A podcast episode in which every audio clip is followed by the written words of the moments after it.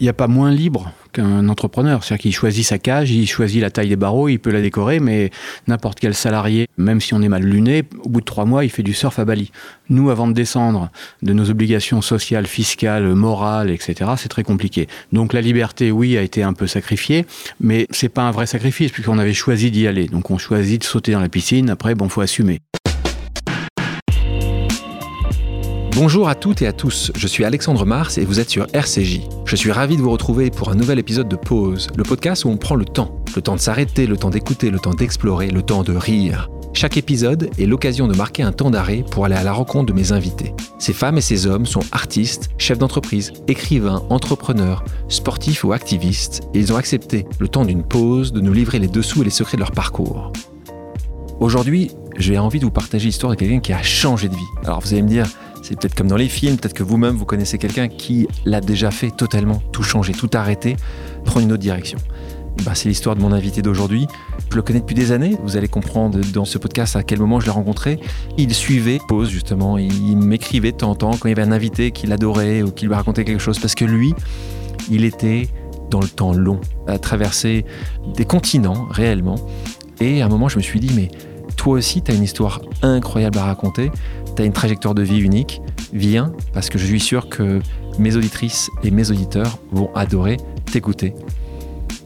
Dans une autre vie, mon invité était un serial entrepreneur à succès dans le milieu de la tech. Mais en 2018, il a décidé d'investir dans sa dernière startup, sa propre existence. Pionnier dans le monde du digital et précurseur dans le domaine du web et de la vidéo à la demande, il a mené à bien pas moins de six aventures entrepreneuriales. N'ayant plus envie de résumer sa vie à être chef d'entreprise, il a choisi de changer radicalement de vie pour partir écrire sur les chemins du monde, convaincu que le bonheur se trouve dans le voyage, la nature, la culture de sa liberté et la rencontre d'autres cultures. Comment a-t-il réinventé sa vie? Qu'est-ce que ces nombreux voyages lui ont appris? Quelle est sa définition de la liberté? Prise de risque, motivation, prise de conscience, voyage, le temps d'une pause, il nous fait le plaisir de revenir sur son parcours si inspirant en nous livrant ses précieux conseils de vie. Bonjour Frédéric Pi. Bonjour Alexandre. Comment tu vas? Merveilleusement bien. Ce qu'on va voir là, et on va prendre ta vie depuis euh, ta naissance comme mhm. d'habitude, c'est que tu l'as choisi. Tes dernières années, là on disait 2018, ces dernières années, tu as choisi ta vie. Ouais, je crois que j'ai le privilège, je suis, je suis très chanceux, tout le monde n'a pas cette chance. Je crois que j'ai choisi toute ma vie d'ailleurs. Tu n'as pas choisi une chose et que tu as regretté, hein, c'est là où tu es né. Alors oui, effectivement, ça, je ne l'ai pas déterminé. Voilà, tu n'as pas déterminé, ça a été quand même un, C'était dur, en fait, ce que tu dis avec des années après, parce qu'il n'y a pas eu d'amour, en fait. Euh. On a un amour tardif dans la famille, voilà. Donc, Comme ça que tu le définis Oui, disons que je suis... fils unique Je suis fils unique, je suis né en banlieue parisienne. Val-de-Marne Oui, des parents employés, mais euh, une, certainement une génération qui avait souffert euh, eux-mêmes et qui n'avait pas l'habitude de dire je t'aime. Pas de gestes, pas de bisous, voilà. Donc, bah, on va chercher l'amour ailleurs, hein, auprès des filles et auprès de l'amitié tu as eu un fils, tu as fait tout comme tes parents ou tu as justement fait de l'inverse? Bah, Tout l'inverse. Hein. Mathéo, il a 24 ans et il a entendu toute sa vie euh, que, son père était fier de lui et, voilà. et ce qui est vrai d'ailleurs. Pour nos auditrices, nos auditeurs qui sont en train de nous écouter, peut-être dans les stations de métro, en courant, en allant dormir ou autre, tu viens d'où toi le baroudeur là Tu nous fais rêver un peu? Je viens de passer euh, un an en Amérique du Sud à parfaire et à finir le voyage que j'avais, euh, qui était inachevé à cause, j'avais été bloqué à cause du COVID. Entre temps, je suis parti en Afrique pendant un an à dormir sur le toit de mon 4x4 dans toute l'Afrique australe. Et puis je suis revenu quand même en, Amérique du Sud pour euh, finir et voilà. J'ai récupéré ma moto en Patagonie et j'ai fait 4, 4, 5, 6 pays en un an, quoi. On va reprendre donc ton, histoire. Tu parlais de tes parents, euh, ta maman, et c'est important, travailler dans les bureaux d'Air France. On verra que ça peut donner aussi cet amour du voyage. Ton papa, donc dans la gestion des travaux publics, fils unique. Donc, euh, euh, justement, ce, voyage-là, toi, tu dis, d'ailleurs, tu dis souvent, toi, tu avais cette carte du monde, en tout cas, entre imaginaire et réel, où tu avais toutes ces capitales. C'était justement parce que ton, quotidien était, était pas très gai, était assez gris, ou juste très rapidement, tu pouvais voyager d'ailleurs, parce que ta maman avait des prix, c'est ça? Donc tu as commencé à voyager assez beaucoup, On payait, on payait 10% du prix du billet, donc on a beaucoup voyagé. Et effectivement, à l'hiver, quand tout le monde partait à Megève ou à Courchevel, nous on partait à l'île Maurice, parce que ça coûtait pas cher pour nous. C'est moi qui passais pour le riche de, la classe en revenant, alors que c'était moi le plus pauvre. Et un concept que j'aime beaucoup, toi qui écoutes souvent le, le podcast, tu le sais, c'est cette idée de bucket list. Tu pourrais dire, moi je vais être pompier policier. C'est pas uniquement ça, je veux dire. C'est pas ce que tu voulais faire comme métier mais plutôt, est-ce que tu avais des rêves comme ça où tu t'es dit, j'aimerais réaliser ça euh, à, Ouais, à non. 15 ans, 20 ans? Je crois que j'avais pas d'objectif, mais je, dès qu'il y avait, ça sentait la liberté et l'indépendance, euh, j'y allais. J'avais un, un côté un peu rétif à, à l'autorité, et donc euh, voilà. Donc, tu as, travaillé sur toi, tu sais d'où ça venait, ça? Pourquoi Euh, ça vient d'où les je, je sais pas, je pense qu'on est constitué comme ça. Je pense qu'il n'y a pas, d'explication aussi rationnelle. Il y a aussi la part de la magie, euh, le signe astrologique, euh, des influences. T'es quoi et par- quoi, toi? Tu connais ton signe et ton Ah, moi, je ascendant? suis Sagittaire, ascendant Sagittaire. Ah, Alors oui. quand tu regardes ça, c'est Ah, voyage, voyage, voyage, ouais. continuons notre cheminement. Tu vas faire tes études à Toulouse et tu le dis. Alors, est-ce que c'est comme ça? Parce que tu dis, tu as essayé de trouver l'école qui était le plus loin possible de ta famille. Est-ce que c'est vraiment ça c'est- Tu aurais pu trouver Pau, hein, c'est encore plus loin. hein. J'ai fi- après l'Espagne, après avoir constitué ma première boîte, je suis allé vivre à Pau. Donc tu vois comme quoi. Et donc oui, euh, je voulais être loin, je voulais être indépendant, je voulais voler de ma- mes propres ailes. Quand on s'appelle Pi, c'est un petit peu légitime. C'est légitime. Tu sais que les pies aussi, c'est pas celles qui aussi volent Ouais, souvent, c'est oui, ça Donc, ça, faut faire ouais. attention aussi. Et puis, tu as aussi le pape, le- les papes. Absolument. Et là, tu touches l'entrepreneuriat, euh, quasiment l'intrapreneuriat, on devrait dire, parce que Mhm. tu es une organisation qui se lance à ce moment-là avec le génie euh, Coluche. Mhm. Euh, on est dans les années 80, 85, je crois. Oui, qui est dedans. 85, absolument. Euh, il fait ce grand, ce- cette annonce exceptionnelle et on n'a pas beaucoup trouvé mieux que les Restos du Cœur sur, ce, su- sur cette thématique depuis le temps. Et là, tu t'y associes, tu as 20 piges Mhm. et là, tu vas plus en cours. Hein. Absolument. Oui, qu- alors, t'appelle C'est quoi cet appel-là?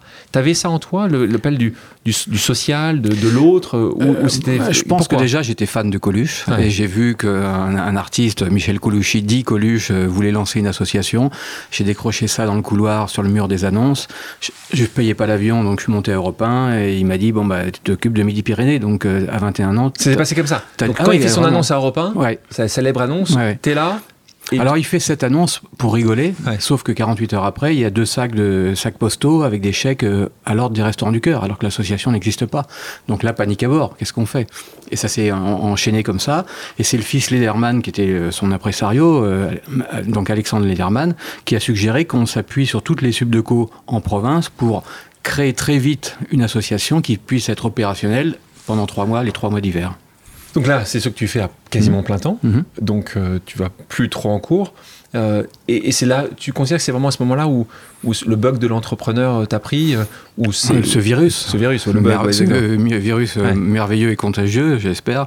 Et surtout, j'ai pédalé toute ma vie pour avoir l'adrénaline que j'ai eue à l'âge de 21 ans. Ouais, pas facile parce que là, tu es monté tellement haut, tellement Ah jeune.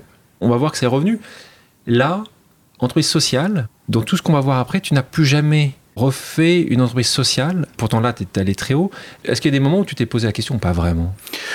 Plus tard, euh, quand j'étais dans la tech, en me disant ça- parfois ça n'a pas de sens, enfin je j'ai pas l'impression de changer le monde et c'est vrai que, enfin tu connais parfaitement bien ces, ces, ces activités, tout ce qui est philanthropie, et, euh, parfois ça m'a caressé, mais par réflexe, alors, je, je restais un peu dans le domaine, j'étais vraiment, bah, je pense que j'ai un profil très particulier, je suis créateur d'entreprise, c'est-à-dire que je, je, je me suis toujours attaqué à des domaines qui n'existaient pas. Quand je me suis lancé dans la VOD, Netflix collait des timbres sur des enveloppes pendant un an et demi encore. Là, tu pars euh, faire ton VSNE ou ton Ouais, service militaire? La hein, ouais, en, copé. ambassade. à Madrid. Et là, là tu, tu, tu cherches, tu vas lancer une entreprise. euh, quand tu reviens, mais tu as, t'as les, t'as les antennes qui sont ouvertes, tu as, le chakra qui est ouvert, tu veux absolument trouver une entreprise. Parce que là, tu vois que l'audiotel, donc. Hum, hum, Donc, hum. tu peux expliquer pour les gens, pour les Oui, gens je- qui ont moins de 40 ans, ce qu'est l'audiotel. Bah, L'audiotel, c'est le Minitel, mais vocal, donc c'était des numéros... Minitel, là, je te en- demandais des moins de 40 ans. Là, tu me parles de Minitel. oui, c'est compliqué, ça, là. Donc, oui, euh, c'est de le- le- la télématique vocale, c'est-à-dire que c'était un numéro surtaxé où on obtenait des, des informations euh, par le téléphone. Euh, donc la météo, je prends la météo. Il faut bien, pour tous ceux qui ont moins l'horoscope, que- L'horoscope. dont tu es féru. Ouais, je- vraiment féru. Ah, mais, le météo, plus je suis plus au météo que Ouais. au horoscope. Mais la météo, tu, à l'époque, tu voulais vraiment savoir si ce soir il faisait beau, un numéro tr- 08 Sur- ou surtaxé, 36, ouais, c'est surtaxé. Il te disait, alors demain il pleuvra, ou il fera beau. Hmm. Et ça, tu le payais. C'est quand même, Et il tu faut le bien payais, se rendre voilà, compte que c'est c'était- dingue. Et donc là, tu vois ça. Le marché s'ouvrait en Espagne euh, Ouais. pour euh, un an, euh, pour 15 entreprises, pour voir si ça marchait, etc. Alors qu'en France, euh, bah, des gens se gavaient avec le Minitel, l'audiotel, ça avait déjà démarré, c'était ouvert, c'était le Far West, et c'était un marché très, très, très porteur. Et donc, donc je me suis dit, bah, euh, les filles sont belles, il fait beau, pourquoi rentrer en France Et donc, Les filles, ça revient souvent. Hein. Oh, bah. Frédéric, ça revient souvent. Formation, quoi. Formation. Fallait aller chercher l'amour en dehors de mon foyer, donc. euh, Donc tu es allé chercher à ce moment-là. Ouais. Donc là, tu pars. Donc tu es en Espagne et là, tu crées ton entreprise. Ouais, je crée mon entreprise euh, avec un vieux de la vieille qui s'appelait Patrick, Patrick Robin. Robin. Voilà. Donc, vous êtes tout jeune, Vous êtes en Espagne ou vous êtes en France quand vous montez ça? Euh, je- Moi, je, je- je trouve Patrick comme associé. Je, je rentre parce qu'en disant j'ai 120 lignes qui m'attendent, euh, je connais rien Donc là, c'est à la lignes- télématique. C'est des lignes. Ah ouais, je connais rien à la Ouais. télématique. Il connaissait tout à la télématique, mais moi je connaissais l'Espagne. Donc je lui dis voilà, il investit, euh, il, il met le pied à l'étrier, euh, et puis voilà, on démarre. Ça se passe bien? Vous revendez ou c'est ou Bah en fait, euh, ça se passe pas bien, mais ça c'est l'histoire est très très drôle. Je l'ai pas forcément mis sur mon CV, mais à toi je peux le dire Mais parce qu'on est entre nous- on est, on est Voilà. personne nous entend. Voilà, on est entre nous. Et en fait, le- les Espagnols repoussent le marché de, de 9 mois et l'ouverture euh, de, de ce- cet essai en fait, au hôtel.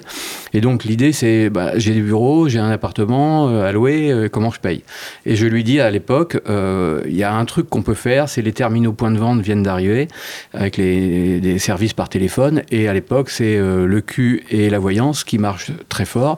Et me voilà, à l'époque, j'ai 25 ans, à recruter euh, 14 nanas qui tout le monde, on me prenait pour euh, Hugh Hefner, euh, le patron le de Playboy, Playboy, avec les, les bunnies dans les bureaux, alors que j'avais des femmes, euh, des mères de foyer, des étudiantes. Qui répondent au téléphone Qui, qui, voilà, qui Ah. parlaient et qui donnaient du plaisir pendant 15 minutes, voyez, moyennant une somme euh, conséquente euh, qu'on débitait sur le terminal point de vente. J'avais quatre voyantes aussi pour la jante féminine.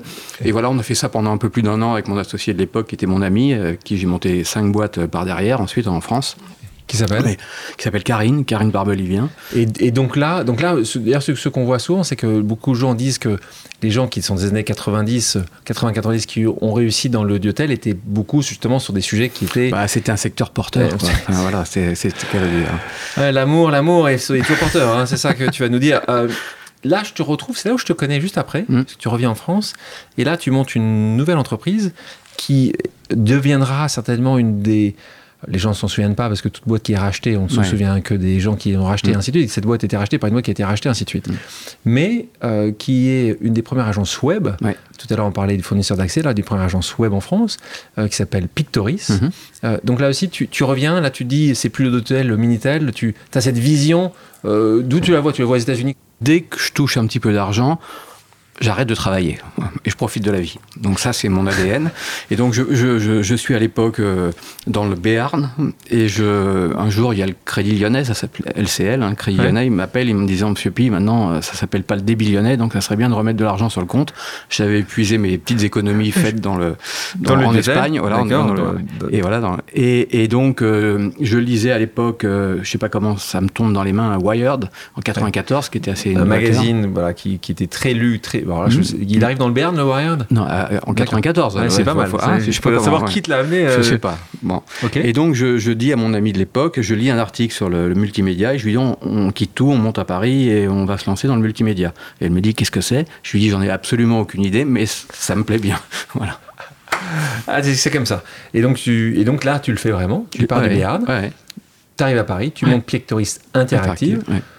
Et donc, c'est, de nouveau, pour ceux qui nous écoutent, euh, une agence web, c'est-à-dire que réellement, tu vas voir des entreprises Mhm. et tu vas les convaincre que le Minitel est dépassé, que tout est dépassé et que demain, ce sera le web. C'est ça. Difficile au départ? Euh, Ton alors- premier client, tu te souviens de ta première, ta première Ah cliente, bah oui, c'était tout a démarré avec un appel d'offres auquel j'ai répondu. C'était EDF, GDF à l'époque, ils étaient jumelés. Et je me retrouve après avoir fait avec Karine une maquette euh, innommable que j'ai détruite parce que je veux pas que mon fils qui a fait du design tombe là-dessus, quoi. Il refuserait l'héritage. Et donc je, je pitch, euh, bah, je me retrouve face à huit, huit personnes de EDF, GDF dans une salle un peu stalinienne, tu vois. Donc je rapproche la table parce que j'avais un petit portable. On- en fait, on avait tout inventé. Donc je passais mon temps à mimer des réponses qui étaient même pas sur la maquette.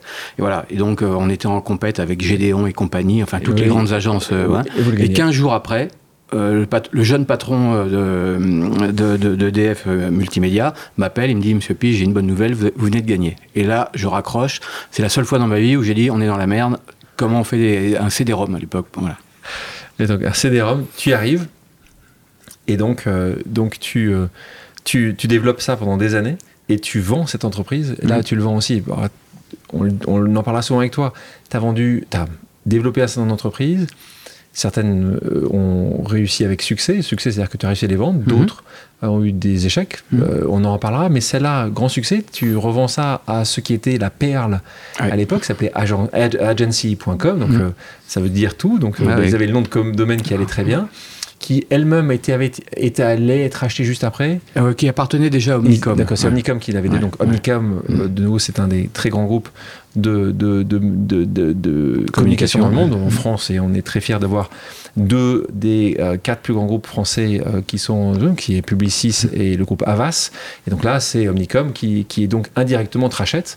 Comment ça se passe à ce moment-là? C'est les Américains qui arrivent. Toi, ta culture américaine, elle est assez bonne? Ton anglais était assez bon. euh, ça, ça se passe bien parce que je, je préférais vendre à un Américain qui faisait du web qu'à Capgemini qui m'avait déjà approché, qui payait en papier et sur 5 ans, euh, alors que les Américains venaient et En allaient rentrer au, Nas- au Nasdaq une grande partie en cash. Ouais. On continue dans ton parcours entrepreneurial. Là, tu t'arrêtes? Mhm. Un petit peu. Tu, tu parlais tout à Trois l'heure. Dès que tu as un peu d'argent, dès que as un peu d'argent, Ouais, tu ouais, t'arrêtes. ouais. Et puis à un moment, tu dis juste J'ai cherché l'amour, donc ce qui devrait euh, continuer d'a- d'alimenter ton fil rouge. Là, oui, tu as de l'amour. Là, euh, que je me trompe pas trop, c'est donc là, c'est la maman de Non, non, c'est- D'accord, après. Oui. C'est avant. Euh, je me verrai Mathéo. Ma- était déjà né. Déjà, ouais. donc là, tu étais déjà, tu t'avais Voilà. été déjà séparé. Donc tu, Mais je me dis, je vais me marier. d'accord. Comme un entrepreneur, Ah, un je, je monte presque un un business, plan. J'ai levé de l'argent, c'est la start-up qui m'a coûté le plus cher, mais ça a duré 7 mois. Donc tu vois, j'étais aussi très start-up à l'époque dans mes histoires Ah d'amour. Ah, c'était Voilà. très rapide celui-là. Voilà, oui, c'était un essai, on va dire. Un essai. euh, tu, re- tu retournes dans le monde de l'entrepreneuriat. Qu'est-ce qui te fait y retourner? C'est qu'au moment où tu avais gagné suffisamment et tu ou, pas suffisamment pour vraiment tout arrêter et faire ce que tu fais aujourd'hui Est-ce que tu étais dans une sorte de, machine à laver entouré de gens qui étaient uniquement à, réussir, à créer quelque chose de nouveau, euh, toujours à faire plus, plus, plus. Est-ce a une conjonction de ça. Conjonction, Ouais. et t'habitais Paris à l'époque Tu Ouais. étais parti de Mm. Paris après avoir vendu... euh, Ouais, non, j'étais à Paris, donc effectivement, je me suis donné le temps de bien vivre, de rencontrer, de, de- de- j'étais prince charmant à temps plein à l'époque. Et comme je suis très imaginatif, je faisais plein de choses. J'ai beaucoup voyagé aussi. Et Euh, puis, tu, euh, tu me donnes envie de te poser la question, c'est quoi imaginez le prince charmant, dis-moi, fais-moi... Oh, bah, Fais- fais des, pas des- moi des rêver, jo- hein, des jolis voyages. euh, et donc, cette femme, je l'emmène en Inde. Donc cette femme avec qui tu vas te la marier première, ou pas quand Non, la première femme, oui, je me marie. Tu vas avec euh, 7 mois. hein. Voilà, Journaliste, donc. Voilà, une journaliste, de, une grand reporter, donc euh, et on part en, en Inde, de, au Rajasthan, trois semaines avec le chauffeur qui va bien, etc. Enfin, le, voyage merveilleux. Je loue un ponton euh, sur le lac Udaipur. Ouais. euh, bon, le truc Magnifique, merveilleux. ouais, voilà. Bon, euh, très romantique, mais en fait, je reviens surtout sans femme, enfin, ou peu de temps après, je prends la décision de divorcer parce que c'était extrêmement chaotique. Bon, ça, c'est anecdotique, mais c'est surtout que je reviens avec l'idée de Vodéo. En fait, elle travaille dans la télévision et je lui dis, mais c'est une énorme machine à détruire la valeur. C'est-à-dire que vous, on dépen- les chaînes dépensent 30 000 à 100 000 euros pour faire un reportage ou un documentaire qui n'est vu qu'une seule fois. À l'époque, le replay n'existe pas, la VOD n'existe pas, on connaît le concept, mais il n'existe aucune plateforme. Et j'invente le, le surgelé de, de l'audiovisuel, si tu veux, je, voilà, le picard de l'audiovisuel, je disais à l'époque, en disant je vais récupérer tous ces programmes, ces milliers de programmes, plutôt centrés reportage, documentaire, pour permettre à mes, à mes camarades de, de voir ce qu'ils ont envie de savoir. C'était avant YouTube, hein, YouTube n'existait pas encore. Bien Euh, sûr, voilà. parce que là, du tout, c'est lancé en 2005-2006. Ouais. Donc là, des soucis évidemment, parce que la, la fibre n'existait pas, donc Mhm. c'était un peu Ouais. plus compliqué pour euh, voir ces, ces- ces- ces images-là. Ceci étant, tu le lances avant, un, un peu avant. Là, c'est un point essentiel que tu connais bien et c'est ce qu'on a toujours avec les entrepreneurs. Il faut toujours avoir raison Pas trop tôt. Exactement. Un- Juste, juste ce qu'il faut la seconde avant. Toi, sur ce coup-là, tu as Un raison. en allez, une semaine avant, peut-être un mois en avance, si c'est une année. Il n'y a que France Télécom qui existe, Ouais. qui vient de lancer sa plateforme. Je vois des fonds. Alors j'avais un track record qui Ouais. était plutôt élogieux, donc je vais voir les fonds que je connais. Alors je donne pas les noms aujourd'hui parce qu'ils sont toujours en activité. Et je vois deux types euh, qui, qui font la pluie et le beau temps, qui font et défont des startups. Et ils me disent à l'époque, donc on est en 2004, 5 Ouais, 2004, oui. euh, ils me disent non mais Frédéric, soyons sérieux. Tu penses quand même pas qu'un jour on va regarder de la vidéo sur Internet? Bon, je raconte toujours cette histoire. parce sympa, que- sympa voilà. de ne pas donner les noms. hein. Voilà, non, non, Ah, vraiment sympa. Euh, ceci étant, euh, à leur décharge, je pense que beaucoup de gens euh, n'auraient pas imaginé ça. Je te rappelle que Mm. le téléphone portable, Mm. qui est dans les mains de tout le monde aujourd'hui, euh, est-ce qu'on aurait pu imaginer ça dans les années 90 Et ça qui est assez intéressant, il y a quand même une évolution Mm. incroyable Mm. de la technologie. Il y a plusieurs personnes qui peuvent te racheter ou là tu choisis non, rapidement le Figaro parce non, que là, c'est là, en fait, en avril, la boîte vaut, vaut 8 millions d'euros. Sur le Donc, papier moi, c'est mon voilà sur le papier, c'est mon dernier tour. On fait rentrer un 34e euh, actionnaire, donc tu vois un peu le voilà. Ouais. Et, moi j'explique que bah, ça fait 8 tours de financement et je vois encore le 9e, le 10e, le 11e qui va arriver. Et je dis il faut s'adosser à un grand groupe un, média Ouais. qui a besoin de vidéos, qui n'avait pas vu la vidéo arriver, qui fait des, des papiers, de la news, etc. et qui a besoin de documentaires et de reportages. Et là on décide de vendre. Moi, euh, l'été, on prépare le book. Sauf qu'en septembre, Lehman Brothers euh, dévisse, et là, c'est l'enfer comme euh, c'est la piste noire, et il n'y a plus personne qui rachète une boîte en France. Au mois de décembre, je vends au mois de décembre au Figaro, qui rachète pour un euro, qui me dit bon, on adore, mais on paye pas le passé, on paye à partir, on paye les factures à partir de lundi prochain, mais voilà. Donc on vend. Ils te gardent ou pas? Euh, oui, oui. euh, Tu t'es resté un peu là-bas? Mais euh, au- à un euro, je leur ai dit que je restais pas. Ouais. Donc j'ai pris mes clics et mes claques, T'as et puis voilà, voilà. Et j'ai remonté, j'ai récupéré T'as tout. jamais, t'as jamais été employé? Euh, j'ai été employé Ah, euh, donc, euh, entre l'Espagne, entre l'Espagne. euh, Ah, t'as été euh, quelqu'un d'une vraie ouais, entreprise J'ai bossé dans une vraie entreprise. À Pau, c'est pour ça À Pau, exactement, pas pendant vrai. un an. Qui faisait quoi Une boîte qui a été rachetée, euh, bah, qui faisait des, hum, respirateurs pour les gens qui avaient des problèmes euh, de poumons et puis euh, des, des couveuses pour les bébés.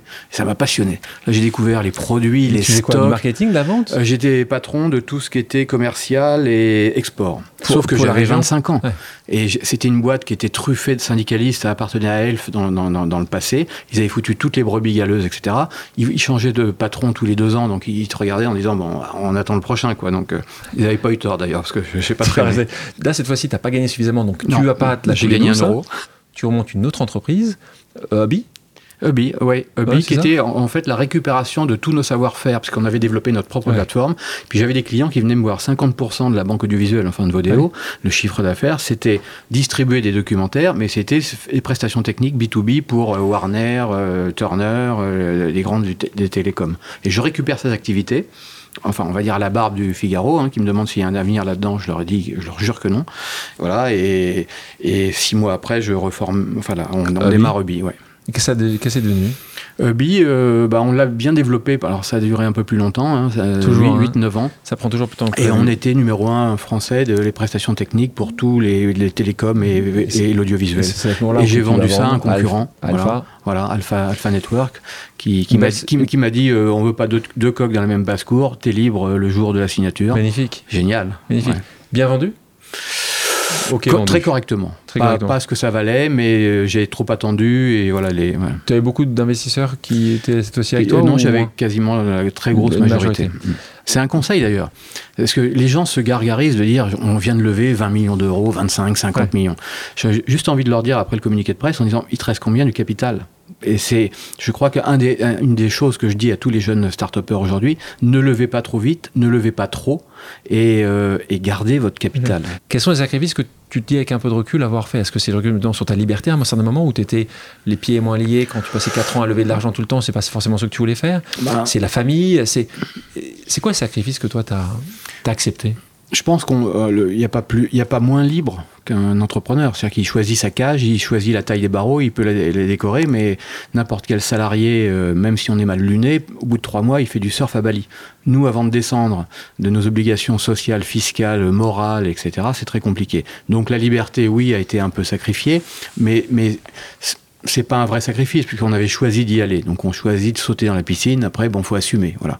Et euh, non, c'est la, on va pas dire la santé parce que j'ai jamais vraiment été malade, mais euh, il y a des moments où c'est quand même très dur. Enfin, c'est euh, voilà, c'est une vie qui est pas réservée à tout le monde. Enfin, faut faut savoir qu'il y a faut un peu de courage et d'abnégation, voire d'inconscience peut-être parfois. Donc toi, l'entrepreneur, c'est donc puisque c'est pas forcément la liberté qui t'intéressait, c'était l'innovation, c'était changer le monde, c'était euh, la réussite, c'était l'argent, c'était comment tu le définis? Alors, je pense que c'est pas pas du tout l'ego, donc la réussite euh, et l'argent encore moins. Je pense que alors vraiment, si euh, quelqu'un a comme motivation de devenir riche par l'entrepreneuriat, ce qui est certainement la meilleure école, mais c'est l'une des plus- écoles. C'est la plus mauvaise manière. Enfin, de, enfin, je pense pas que ce soit. C'est la plus mauvaise, c'est parce que c'est plus mauvaise parce que tu penses que tu n'y arrives pas forcément, ou, ou là tu as un jugement de valeur en disant Ouais, un jugement de valeur. Enfin, euh, je pense que c'est, enfin, voilà. Et je pense qu'il y a d'autres manières de, il y a d'autres, il y a d'autres choses plus nobles comme l'indépendant. Je pense que moi, je voulais un peu changer le monde aussi. Ouais. Je voulais euh, rendre mes concitoyens plus intelligents en leur euh, offrant des documentaires. Euh, je me suis aperçu que mon ami qui était patronne dans des malls gagnait beaucoup, beaucoup plus sa vie à faire la télé-réalité et à bêtir les foules, on va dire, pour faire bre- bref, quoi. Donc, euh, oui, j'ai toujours voulu chercher le bien. C'est une autre manière de retrouver un peu le- les restos du cœur euh, différemment. Euh, on parlait de timing euh, tout à l'heure justement. Toi, comment tu le vois ce timing-là Dans une réussite, tu penses que c'est vraiment une question de, travail, euh, de timing, de- d'équipe, de, produit? Parce que c'est souvent, moi, on me pose très souvent la question en disant juste, voilà, quels sont les quatre des éléments essentiels d'une réussite? Moi, je dis très souvent euh, que Travail. travail, c'est, ça, voilà, tous les entrepreneurs le savent, c'est comme numéro Mm, mm. un ou no, tout là-haut. Et c'est d'ailleurs entrepreneur, intrapreneur et Mm. tout ce que nous voulons faire tous, hein, Mm. pas uniquement dans le travail, mais dans, dans ce que- qu'on aime faire.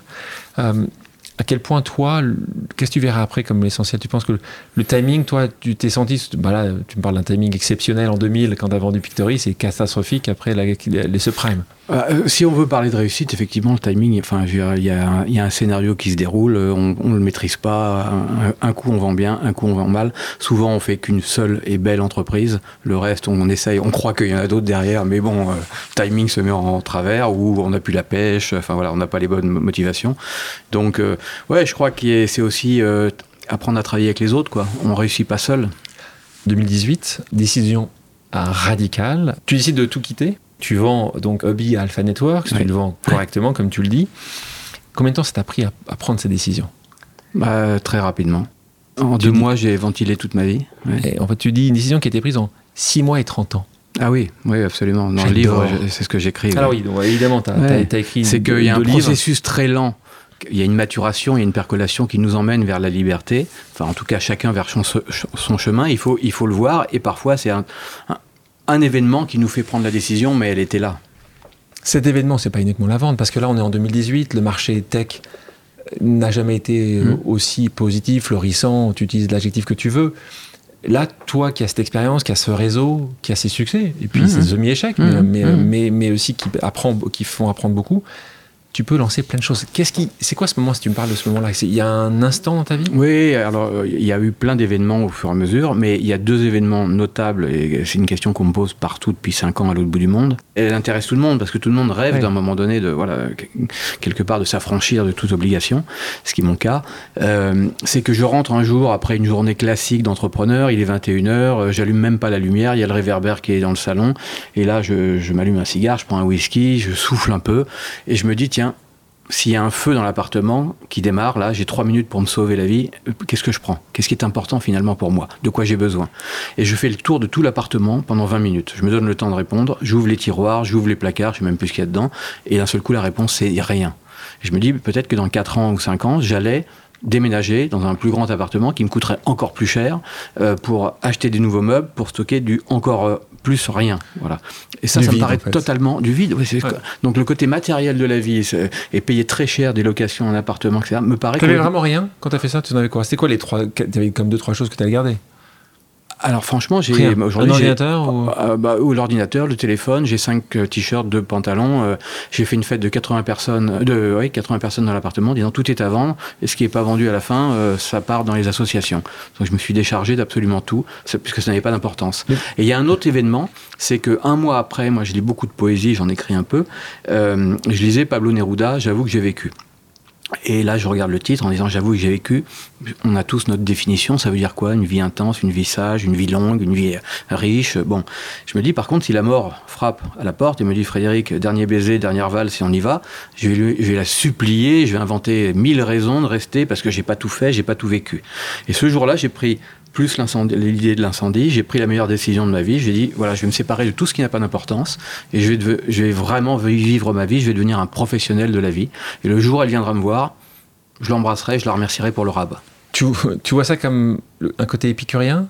Euh, C'est comme ça que tu le définirais? Alors, c'est euh, un amour de la vie, un enthousiasme à vivre. Voilà, c'est pour ça qu'à chaque fois que je vendais, euh, j'en profitais pour vivre.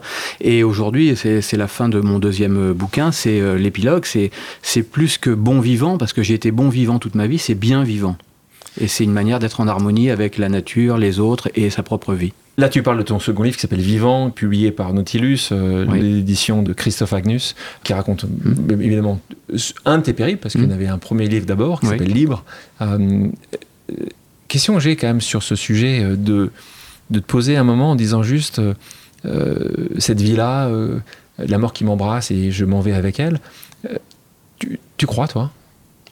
Ah ben, j'en suis absolument persuadé. Et puis euh, depuis cinq ans, je suis absolument persuadé qu'il y a des choses qui nous dépassent et qu'il y a un grand mystère et qu'il y a une force et que et franchement, j'ai pas peur de mourir T'as plus peur de mourir Ah Tu l'avais avant moi, c'est j'étais un peu rationaliste. Enfin, j'avais j'avais un doute, j'avais des points d'interrogation qui tournaient, et aujourd'hui, je suis allé chercher euh, les points d'exclamation qui donnent des réponses à tout ça, notamment en Amazonie, quand tu as des expériences euh, comme le. Tu as fait chaman? T'as fait des chamans ah, oui, Pérou oui, et de, de l'ayahuasca plusieurs fois, de l'Amazonie, quand tu vis avec ces gens qui vivent au cœur de la nature, dans, avec les vibrations, voire même de la montagne, hein, bah tu reviens, tu te La dis y a- matière, tu, tu Ouais, il y a matière. Et puis j'ai eu, et j'en parle dans le premier livre, que tout, tout ce que j'ai vécu m'a été annoncé sept mois avant par une voyante. C'était totalement absurde et impossible selon moi. Tout est arrivé quasiment aux dates. Et j'ai plusieurs preuves, parce que je suis en moto seul euh, au travers de la, la- la cordillère des Andes, plusieurs fois j'ai eu des signes qui m'ont évité d'avoir un accident grave. Et cette voyante, tu l'as es allé la revoir Oui, elle, elle m'a même téléphoné après un an et demi, on s'était pas parlé, pour m'envoyer un message, alors que j'allais partir dans la cordillère, cordillère des Andes. J'étais au Chili, j'avais fait réparer la moto pendant 18 jours.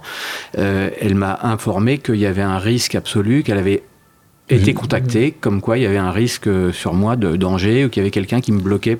Voilà. Et je lui montre la photo du- d'un maillon de chaîne qui devait lâcher le lendemain, alors que j'aurais été à 4000 mètres d'altitude avec des ravins de 900 mètres, et la moto s'est mis- mise en panne elle-même. Et la voyante m'a informé, mais un tout petit peu tard, elle m'a dit bon bah c'est bon, donc c'est été réglé, et je n'ai jamais vu une telle protection chez quelqu'un. On y croit, on n'y croit pas, moi en tout cas je suis assez convaincu. Et elle a su dire qui était qui te protégeait? Oui, elle m'en a, elle me l'a, annoncé euh, un an avant, enfin sept mois avant de partir, avant que je sache que, que j'allais faire un tour du monde. J'avais pas pris la décision. Et c'était quelqu'un plus ou moins de ma famille qui est mort durant la guerre, mais pas de la guerre. On a essayé d'enquêter avec euh, ma petite maman. Euh, elle me dit, il- le monsieur est roux ou blond, il a un, un prénom à, à- à double, voilà. Ouais. Mais j'arrive pas à voir. T'as un guide. Un- ouais, il y a quelqu'un qui me protège matériellement et physiquement. Et ça, tu as commencé à le croire justement en, en te délestant de tout, ce- tout ce que tu expliquais tout à l'heure, tous ce- tous ces, tous ces biens matériels, Ouais. toute cette. euh, On est encombré, on est encombré, ouais, on est Pollution. très encombré de. ouais. Donc là, on est encombré d'ego et on est encombré de, de matériel, ouais. Que je te propose maintenant une pause amicale. Donc tu sais parfaitement qu'est-ce qu'une pause amicale. Quelqu'un qui t'aime beaucoup, qui va te poser une question. On l'écoute. Bonjour Fred, c'est Geneviève. Écoute, euh, tu as tout vendu pour partir en voyage. Je voudrais savoir ce que tu as racheté quand tu es revenu et ce que tu n'as pas racheté. Bonjour à tous les deux, au revoir à tous les deux, à bientôt. Question de Geneviève Petit, Hmm? qui est une de ces grandes journalistes qui suit le sujet du digital depuis euh, nos années euh, Internet, euh, qui est journaliste maintenant au Petit Web, qui est, qui est chez elle, hein, le Petit Web, qui te pose cette question-là. Donc, est-ce que tu as racheté quelque chose? Maintenant, j'ai rien racheté Rien. et je, je suis toujours en voyage. Je repars là euh, au mois de septembre. Alors, ça me fait penser qu'il faut que je passe euh, pour acheter deux t-shirts parce que euh, sur les cinq, il y en a deux qui ont des trous. Donc, c'est bon, Tu as racheté, tu as racheté des- et tu vas peut-être racheter des t-shirts, c'est ça qu'on va Voilà, dire. c'est ça, absolument, exactement. Ça, ça va se limiter à ça. Tu ne rachètes rien. Non. Donc tu vis avec euh, J'ai 14 kilos. 14 kilos. Mm. Et tu le mets dans un sac dans, Oui, dans deux mallettes de moto. euh, Bah ouais, c'est ça, mm. c'est toujours avec Et ta dès que quelqu'un, un, ami ou une amie euh, m'accompagne, euh, je suis obligé de faire un peu de vide. Je réduis encore plus. Donc, euh, on reparlons de cette, cette idée de vie euh, qui est assez complexe. hein. donc, encore une fois, tous les gens qui nous écoutent, on a eu une discussion assez, euh, enfin, très marquante. euh, il y a quelques podcasts de ça avec euh, Alain Cogent, Mhm. qui est un homme que, Oui, que- magnifique. que, que j'aime beaucoup. Et justement, on parlait justement de cette vie après la vie. Euh, lui, il y croit fortement.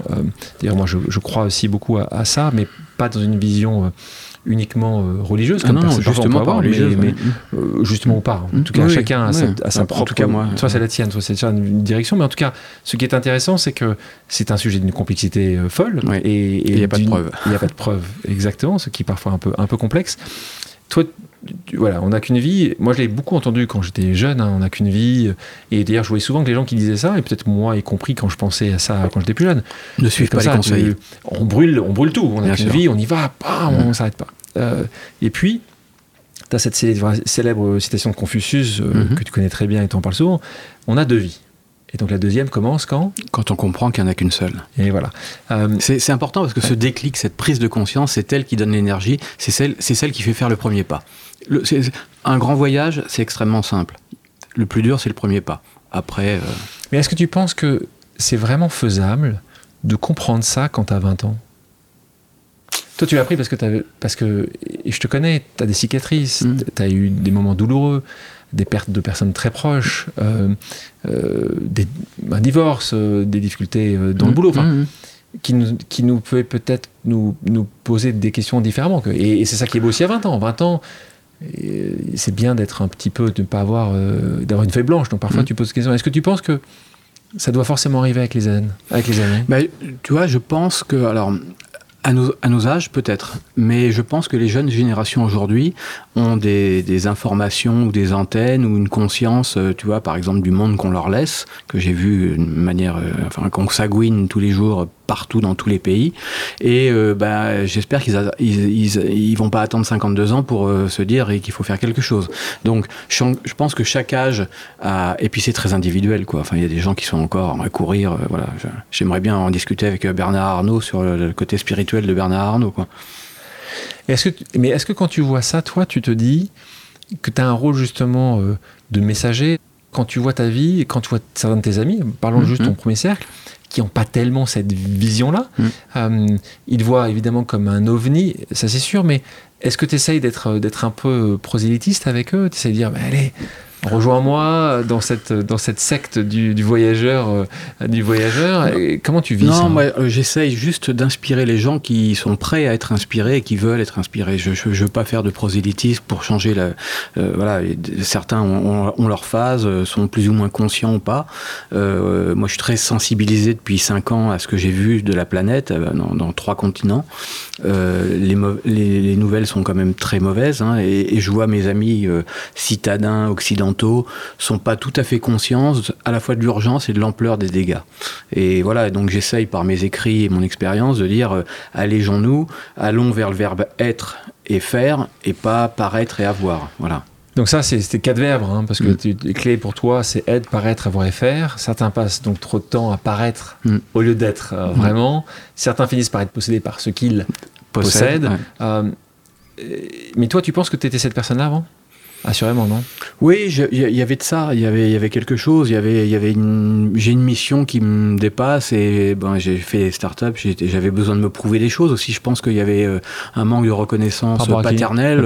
Toi, quand, voilà, quand il y a un moment où ton papa, avant qu'il parte, était il y a un moment où vous êtes quand même un peu rabiboché, où il a dit c'est pas mal quand même Non, c'est resté un peu de la colère à l'époque. Moi, j'ai été, j'ai été un, un, adolescent coléreux qui en voulait, en disant voilà, pour ça que Mathéo, on a beaucoup. Il est venu me rejoindre au Mexique. J'ai jamais discuté autant avec un être humain. Enfin, il sait tout. Maintenant, je peux disparaître. Il a les clés. Enfin, voilà. Il sait que je suis fier de lui. Euh, il J'essaie de lui inculquer aussi Mathéo, la, liberté. De, voilà. 23 ans. Voilà. Et il a enfin compris ma profession. Euh, il a jamais rien compris aux startups. Il a compris que son père est globetrotter, quoi. Professionnel. Question sur le, timing. Encore une fois, le timing, c'est pas forcément toi qui le décide. encore une fois, c'était l'aliment des étoiles. Avec un peu de recul, tu dis, tu aurais préféré avoir cette, euh, pas cette illumination, mais ce moment de déclic quand tu avais plutôt 30 ans que 50 ou, tu dis juste que là, tu juges pas tellement ça. Tu dis, tu sais quoi? C'est le destin, toi. C'est, c'est, ça arrive quand ça doit arriver. Alors, euh, on me dit, est-ce que est-ce que tu as des regrets? Je suis pas quelqu'un qui est tourné vers les regrets. Le seul regret que je dis avec l'humour, c'est pourquoi je l'ai pas fait avant. Et j'aurais pu le faire avant. En fait, l'idée, c'est que la vie, on est souvent pris dans un couloir, euh, un, couloir de, course. Hein. Une fois qu'on a démarré la course, c'est compliqué d'en sortir. Surtout quand on est entrepreneur et qu'on a tellement d'obligations et de poids sur les épaules ou, de personnel, etc. Donc, rarement, par contre, mon conseil, c'est de dire, à partir du moment où on a un peu de liberté, enfin, de la liberté, euh, de la santé, faire un tour du monde en fauteuil roulant, c'est plus compliqué, euh, un peu d'argent et du temps, ce qui était l'ingrédient pour moi magique, les quatre ingrédients de ce cocktail qu'on appelle l'existence. Je me suis dit plutôt que de refaire une start-up presque par réflexe, presque voilà, euh, tiens je remonte une boîte parce que on a des idées en, tous les trois mois, tu veux monter une boîte, tu veux investir en disant c'est formidable. Je me suis arrêté, j'ai soufflé, j'ai fait un tour de France pendant 27 jours en suivant le soleil et voilà sans, plan. Et je me suis dit mais je suis en très bonne compagnie avec moi-même. J'ai une seule passion aujourd'hui c'est l'écriture que j'écris depuis 25 ans. Faisons on va en faire un métier quoi. Voilà. Donc il y a un, mot que j'utilise énormément et qui à mon avis est, essentiel aujourd'hui c'est l'alignement. Mm c'est essayer d'être aligné entre ce qu'on dit, ce qu'on fait, mm. ce qui est parfois pas forcément évident, pour plein de raisons. Hein. Mm. C'est certainement la pollution dont on parlait tout à l'heure, qui fait parfois tu dis quelque chose, mais tu vas quand tu vas le faire parce que c'est plus simple, parce que c'est moins cher, parce que c'est mm. plus facile. Tout un tas de raisons. Et encore une fois, sans jugement, je pense que le, paragon de vertu n'existe pas. Toi aujourd'hui, justement, tu sens que tu es aligné. Bah, euh, euh, Alors, je me définissais au début, euh, pour un peu en signature, comme l'homme le, plus libre et le plus léger de la planète. Et aujourd'hui, je suis, absolument persuadé que je suis certainement un des plus heureux, en tout cas de mon point de vue. Euh, et, c'est Camus qui nous rappelait que ben, le secret du bonheur, c'est la cohérence entre un homme, entre ce qu'il est et ce qu'il ce fait. Et c'est de trouver sa raison d'être, son ikigai, quoi, enfin, ce pourquoi tu es fait. On parlait tout à l'heure de tes amis, quand tu leur as dit, les gars, 2018-2019, je me barre. Ils se sont dit, eh dans 6 mois, tu es de retour, dans 15 jours, tu es de retour. Euh, tu pensais, ils disent, tu déconnes, fais pas ça, tu vas nous manquer. C'était quoi le. Il y a eu de tout, mais euh, effectivement. Les très proches, je parle pas le premier cercle, vraiment le, tout près. En, tout cas, il n'y a pas eu de, reproches ou ils n'ont pas essayé de. Moi, j'ai croisé des voyageurs où j'ai inspiré des gens qui ont eux aussi sur leur parcours ensuite tout lâché, notamment des femmes, où les enfants leur disaient, mais maman, tu peux pas faire ça, tu te rends compte, tu es une femme seule, enfin attention, le monde est dangereux, enfin voilà. Donc, euh, moi, j'en ai pas eu trop parce que je pense que j'étais programmé pour faire ça ils savent que j'ai fait tellement de choses dans ma vie que voilà, il, est dingue et il va le faire. Voilà. Mon fils, par contre, euh, je lui ai posé la question un mois avant de partir. Je lui ai dit, j'ai un peu l'impression de t'abandonner parfois. Et il me dit, papa. Euh, je pensais vraiment que tu serais pas capable de le faire parce qu'à chaque fois qu'on partait en vacances, bah, tu étais sur ton téléphone, etc. Bon, on bosse aussi en vacances quand on est entrepreneur. Et il me dit, euh, là, je vois toute la maison qui est en train de disparaître. Je m'aperçois que tu as des couilles. Ma réponse a été bah, T'en viens, tu devrais le savoir, donc tu es le mieux placé pour le savoir. c'est classe. Euh, ton expérience, donc, on a inspiré d'autres quand même? Oui, oui, il y a, 6-7 personnes qui ont. Voilà. Et il y a des petits signes comme ça qui, qui me font plaisir. C'est que au, gré de 15 minutes de conversation, 20 minutes dans un taxi à Bogota, euh, le, type, tu peux pas le payer parce qu'il dit non, non, c'est moi qui vous l'offre. Enfin, c'est merci, c'est génial parce que waouh, tu voilà. Et, là, on parle de voyage loin. Hein, c'est mm. l'Afrique australe, enfin, mm. c'est l'Océanie, c'est c'est l'Amérique latine. Euh, à un moment, tu me parlais des 27 jours.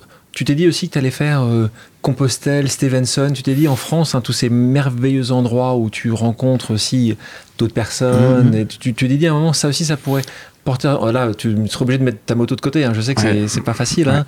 euh, mais tu t'es posé parfois un moment la question Non, non, parce que euh, ouais, je veux plus vivre en France. Euh, mais je pense que l'aventure est au coin de la rue. Et comme disait Cicéron, si tu as un jardin et une bibliothèque, tu as tout. Donc on n'est pas obligé de partir. Moi, moi mon, mon chemin personnel, c'était de partir à l'autre bout du monde. Alors, on parlait tout à l'heure de, d'entrepreneurs qui voient les choses peut-être un peu trop tôt. C'était le cas pour en tout cas d'autres des, mhm. startups. Là, c'est étonnant parce que ce qu'on dit ici, ça va résonner chez beaucoup de gens qui euh, nous écoutent parce que c'est un peu euh, le post-Covid. Beaucoup de gens se sont dit mais pourquoi mhm. Le pourquoi le, pourquoi je fais quelque chose que je ne devrais pas faire, pourquoi je travaille pour cette entreprise, pourquoi je travaille pour ce patron-là? Pourquoi autant? Pourquoi autant? Et, on a vu euh, ces dernières années une, des décisions mmh. donc euh, très fortes de la part de beaucoup euh, d'employés et, pas que des jeunes. Hein, c'est assez intéressant. Mmh. beaucoup d'employés de différents âges qui ont dit tu sais quoi, moi j'ai envie de rester habité à Brest mmh. si je me sens mieux à Brest et pas forcément être à Paris, ou je préfère être dans une petite entreprise. Et, encore une fois, ce qui est important et, je le redis là, hein, c'est que les gens euh, s'écoute hmm. plus. Toi, tu as mis quelques années à t'écouter. Euh, ça, c'est ce moment-là, euh, ces deux moments qui ont été critiques. Et je peux que conseiller, je sais que tu, tu me rejoindras là-dessus, à, à, conseiller toute personne de parfois s'écouter. Euh, pas écouter les autres et c'est pas facile. Là, on reparle d'alignement, ce qui c'est un vrai exercice. Ça peut prendre du temps. Découvrir l'inconnu qui est en nous, c'est une aventure d'une vie en fait, et c'est le connais-toi toi-même. Hein. Mais c'est ça paraît si évident, mais c'est difficile. On passe hein. notre temps à se détourner de nous-mêmes et de, se jeter dans des activités. Moi, je, viens de discuter avec une, une présidente d'une grande filiale d'une boîte française aux États-Unis qui vient de prendre sa liberté, qui a négocié sa liberté, qui vient de partir en tour du monde sans date de, elle me dit jusqu'à épuisement de, de mes, mes, allocations, enfin on va dire. Et donc elle part au Népal, elle part au Bhoutan, voilà, etc. Et je lui dis, moi j'ai un conseil à te donner de vieux routard, on va dire, avec mes 5 ans de, sillage, c'est de t'immerger dans la nature, parce que là tu me parles pour l'instant beaucoup de villes et beaucoup de peuples, etc. C'est formidable d'aller voir les autres, parce que quand on est seul, on n'est jamais seul en voyage, en fait, c'est le secret du voyage, les autres viennent vers nous. Donc immerge-toi dans la nature et dans la solitude. Parce que c'est comme ça qu'on descend. L'ascenseur vers soi-même, il est, il est là. Tu me parles de solitude, merci, euh, parce que je voulais parler de, de, cette sensation parfois d'être seul, mm. euh, qui parfois justement peut euh, faire craindre aux gens. Et là, on parlait de cette mm. femme. Quand tu dis solitude, parfois les gens, c'est quasiment une agression d'être seul, c'est une, une, certaine peur. Toi, dans tous ces voyages, est-ce que tu as des moments où tu t'es senti seul seul ou là pour le coup tu regrettais? Ou jamais Non, jamais. Jamais. Alors j'avais même un, copain qui me téléphonait tous les mois et il voulait, elle me dit derrière les cartes postales, je lis tes chroniques, etc. Bon, je veux savoir un peu les doutes, les peurs, les angoisses. J'en suis, j'en étais presque angoissé. Il fallait que je lui invente des problèmes et j'arrivais, pas, pas parce que je suis globalement, je me sens seul 2%. Euh, Alors, faut dire que je voyage pas seul. Je voyage avec l'écriture. Et donc dès que je suis seul, bah, j'ai une très jolie conversation avec une feuille de papier. C'est marrant ce que tu dis parce que là, il y a, pour ceux qui n'ont pas vu ce, qui n'ont pas lu ce livre et qui n'ont pas vu le, le, film Into the Wild, mhm. donc tu avais Christopher McCandless qui, dont l'histoire avait été racontée, hein, c'est son histoire, qui dit une chose assez, assez importante qui est un petit peu le, la combinaison de ce, qu'on vient de se dire. Toi, t'es maître en solitaire, mais en fait, tu n'étais pas toujours seul parce que tu avais l'écriture. Et ce que disait euh, Christopher dans sa phrase, la happiness only real when shared. Donc, en gros, la joie ou le bonheur, si tu le traduis, n'est vrai que s'il est partagé. Donc, toi, tu le partageais avec les autres à travers ton écriture, c'est ça que tu dis? Euh, Beaucoup, voilà, et pour voilà, et, et, Fernando Pessoa disait quand je vois du beau, j'ai envie d'être deux. Et donc c'est vrai que au fil des mois, surtout quand tu sors de Patagonie, de Nouvelle-Zélande, où c'est extraordinaire, euh, tu as des larmes, tu as des larmes de la beauté du monde, enfin voilà, c'est la rencontre avec Dieu. Tu te dis, voilà, dans le génie du vivant et la beauté époustouflante de cette planète, bah, tu donnes envie d'être... Euh, voilà. À beaucoup, beaucoup, beaucoup d'endroits, il hein. faut, être, clair. Hein. la beauté, de, beauté de notre, notre planète et, Même en France, enfin surtout bien en sûr. France aussi. Nouvelle pause amicale, euh, Frédéric, euh, le principe est toujours aussi simple. Quelqu'un va te poser une question. Alors Fred, mon ami, donc tu aimes les voyages, je crois que nous l'avons tous compris, mais tu ne m'enlèveras pas de l'idée que ce que tu aimes surtout, c'est partir. Tu aimes le vin, nous le savons, mais là encore, tu ne m'enlèveras pas de l'idée que ce que tu aimes surtout, c'est l'occasion de partage avec tes amis et que le vin, au fond, n'est qu'un prétexte. Tu aimes les femmes, mais tu le sais, je pense depuis longtemps que ce que tu aimes surtout, c'est être amoureux de l'amour. Alors, comme il faut que, ça se termine par une question, cher Fred, entre partir, l'amitié et l'amour, si tu devais renoncer à une de ces trois composantes de ta vie, à laquelle renoncerais-tu? Waouh. Waouh. Message d'un de tes très proches, ancien associé, aujourd'hui managing partner chez Avolta Partners, donc entrepreneur, euh, Patrick Robin. Alors je pense que ma religion, c'est l'amitié et que j'ai transformé toutes mes histoires d'amour en, amitié finalement. Je suis ami avec toutes mes ex, voilà, et j'ai voilà, des très belles amitiés. Comment toi tu réalises euh, cet itinéraire? Tu décides d'aller en Océanie, en Afrique australe. Euh, donc c'est évidemment, tu, tu prends euh, la map, la map et puis tu fais, tu fais tourner la map et tu mets ton doigt et, en devant les yeux. Comment tu fais l'itinéraire Comment... En fait, l'itinéraire, il se fait par lui-même. C'est toujours pareil, le premier pas, le saut dans la piscine, et puis ensuite... Mais, mais tu commences à l'endroit et puis tu, sais pas où tu vas Exactement. Tu sais pas où tu vas Non, non. Tu sais pas dans une semaine, dans la semaine, tu t'arrêtes, si t'as envie de rester une semaine, tu t'arrêtes une je semaine. Je décide tous les matins de est-ce que je, je suis bien là où j'y vais. Selon, je voyage en fonction des saisons, par exemple, si tu veux. J'ai zappé la, Bolivie en descendant jusqu'à Ushuaia parce que fallait que j'arrive à Ushuaia. J'étais en moto avant l'hiver, donc je suis remonté euh, deux ans plus tard euh, pour faire la Bolivie. Enfin, j'ai horreur de cette expression faire un pays parce que pour visiter, vivre, parce que je vis dans les pays le temps que je veux et que le visa me permet. Mais non, non, je, je et je suis, je suis lié à un véhicule qui est une contrainte également, c'est-à-dire que voilà, à partir du moment où tu as ton véhicule, bah, tu vas dans le pays le plus proche, euh, voilà. Mais en fonction du petit bonheur, la, chance, quoi. Donc tu vas, y vas sans savoir. Sans savoir. Ou parce que ce coup, un ami me dit tiens, tu si tu vas en Bolivie, tu sais que c'est six mois. Enfin, c'est tu dans ton visa. Tu sais à peu près quand tu reviens. C'est ça. Voilà. Euh, donc Mais là, ça fait par exemple un an que je suis parti en Amérique latine. Bon, je suis revenu parce que c'est, je profiter des amis, de mon fils. Euh, c'est l'été et c'est l'hiver là-bas.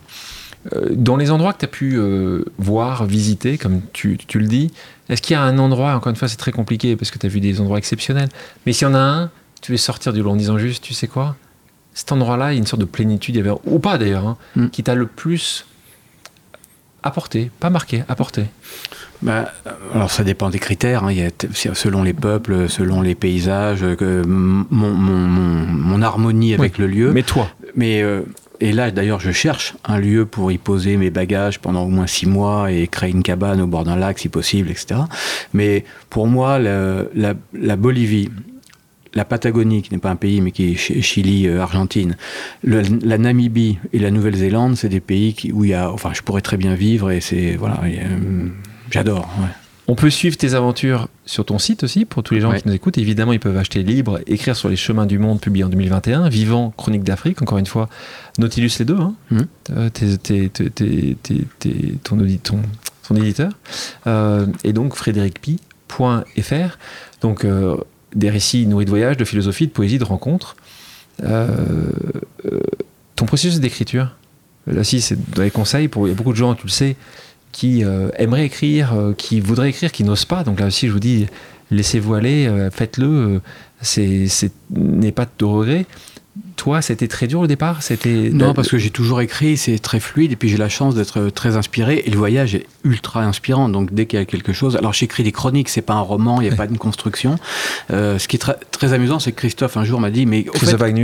mon éditeur me demande comment t'écris, enfin sur un cahier, sur machin, tu recopies, euh, sur l'ordinateur.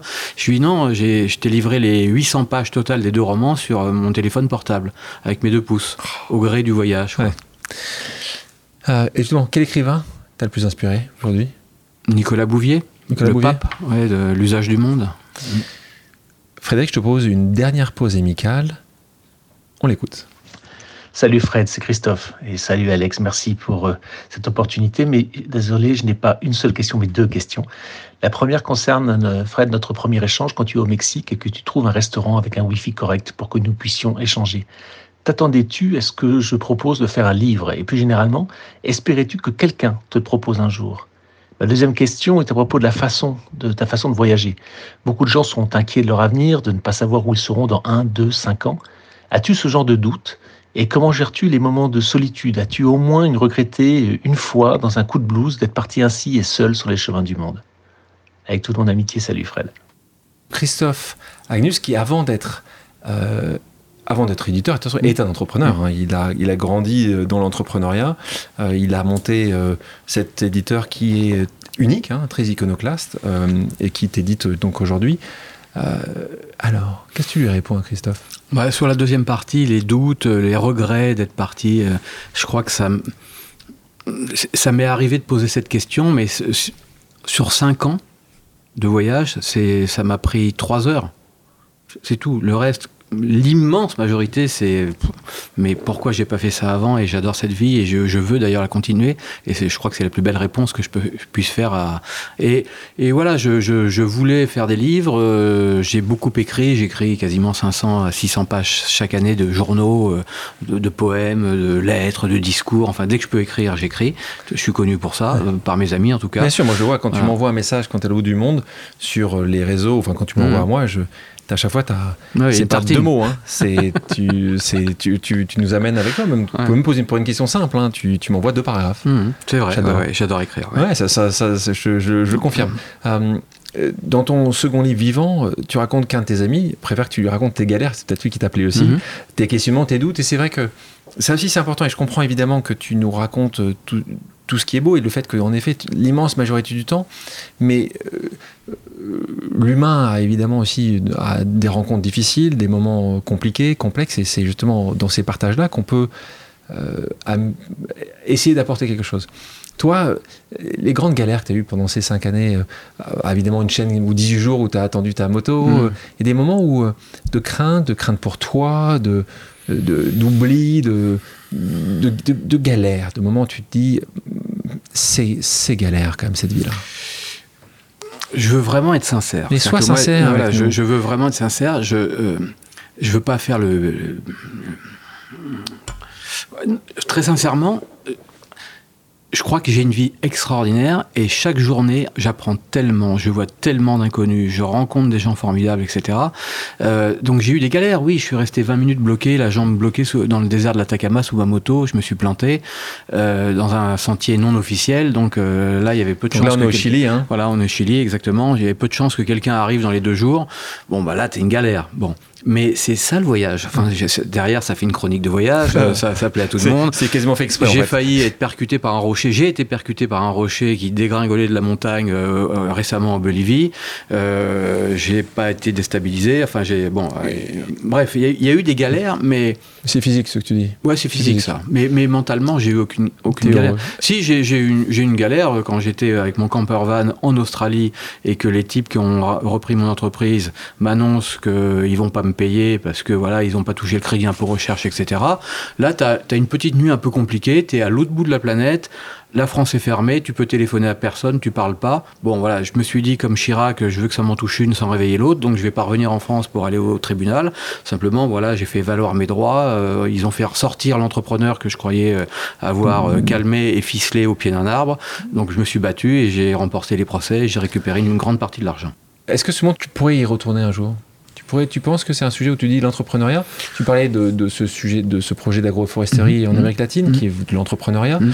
Tu dis que l'entrepreneuriat peut être différent aujourd'hui, ou, tu, ou justement parce que, parce que ton objectif est différent. Là, ça serait d'apporter un plus pour la planète. Tu, sens qu'il y a peut-être quelque chose là-dessus ou, Oui, oui. Je, enfin, où tu dis qu'il faudra commencer à travailler avec des rendez-vous. Euh, bah, combien, combien de rendez-vous t'as mis dans ton agenda depuis 5 ans? Euh, un, seul. un, seul. Avec mon médecin et je l'ai loupé. D'accord. Voilà, pour que les gens qui nous écoutent. Hein. Mm. Frédéric, dans son agenda, vous avez, on a tous des agendas qui sont plus ou moins chargés ou plus ou moins trop chargés. Frédéric, lui, a eu un rendez-vous et il a la chance, la chance, le, talent de le louper. Euh, donc ouais, donc euh, toi tu, tu, tu, te sens pas, un non, peu. Non, c'est surtout que je pense qu'il y, y, a des âges pour tout. Euh, moi j'ai pas la pêche. J'ai un ami qui a des équipes en, Asie et en Afrique. Il me disait pars en Afrique parce qu'aujourd'hui avec la vie que tu as eue, tu as une productivité plus proche du Sénégalais que de Taïwanais. J'adore cette phrase et je crois qu'il était pas loin de la vérité. Mais je pense qu'entreprendre c'est aussi recruter des équipes, les conseiller. À, 60 ans on peut en, en tout un mentor. Tu tu, ne verrais plus comme, un, comme un mentor. Mm. Euh, justement, dans cette direction de vie, toi, euh, dans toutes ces belles années qui t'attendent, euh, pour pouvoir dire peut-être que oui, j'ai réussi ma vie, ce serait quoi alors? C'est l'intensité et d'avoir vécu de manière intense et j'ai adoré tout ce que j'ai vécu, même les entreprises. Enfin, je crache sur absolument rien et j'ai une vie tellement riche, tellement enthousiasmante aujourd'hui que j'ai déjà réussi ma vie. C'est-à-dire que là, je suis déjà. Enfin, je me le disais, je le disais à mon fils l'autre jour, euh, la mort peut venir me chercher, euh, j'ai déjà du rab. Hein. Enfin, j'attaque le rab, là. Donc, s'il y a encore 10 ans, euh, je m'en pour lécher les, babines, quoi. Ce qui est amusant, c'est que pour l'instant, en 5 ans, j'ai pas été malade du tout. Du tout, de rien du tout. Alors j'ai eu le Covid, j'ai eu l'impression que c'était la clim qui m'avait rendu un peu froid. Et c'est en, en, faisant un PCR pour partir en Afrique du Sud qu'on m'a dit non, vous allez attendre avant de monter dans l'avion. Donc ça prouve que quand on est aligné et quand on est fondamentalement heureux, et qu'on écoute, voilà, qu'on est actif, euh, bah, la, santé vient. Enfin, j'espère. Peut-être que euh, j'ai un cancer généralisé que je ne sais pas encore, mais enfin, je, fais, je profite de mon passage en France pour faire tous les examens nécessaires. Je vous propose maintenant une pause musicale. Quelle est ta chanson culte? Une chanson qui est peu connue, mais je l'ai écoutée mille fois. Euh, quasiment, euh, parce qu'elle déclenche l'inspiration et je l'ai écoutée en fond musical, elle me fait écrire, elle m'emmène. C'est une euh, chanteuse israélienne qui s'appelle Lahore et c'est Hymn to the Soul, un hymne à l'esprit. Et d'ailleurs, quand tu te balades comme ça, toi, tu fais partie des gens où quand tu écris, tu, tu te balades avec de la musique, tu, tu, conduis avec de la musique, ça t'aide de la musique? Je, je, je, survis parce que je n'ai jamais écouter une musique où je n'ai jamais été au téléphone en conduisant. Je suis ultra concentré sur le sur la route. Euh, voilà, sur la route. Quand tu écris? Et quand j'écris, il m'arrive de me lancer, ouais, de, me lancer. Mais par contre, j'écris pas en musique après. Enfin, j'écris, voilà, c'est. Tu, tu entendras la chanson, elle est très inspirante. On va l'écouter.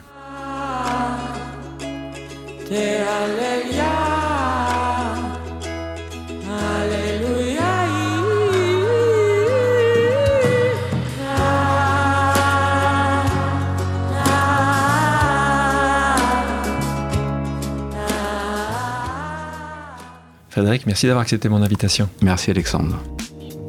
Merci à tous d'avoir pris le temps de faire une pause avec nous sur RCJ. J'espère que l'émission vous a plu, inspiré ou fait réfléchir. Si c'est le cas, je compte sur vous pour soutenir Pause sur radio-rcj.info ainsi que sur toutes les plateformes d'écoute. À bientôt sur RCJ pour un nouvel épisode de Pause.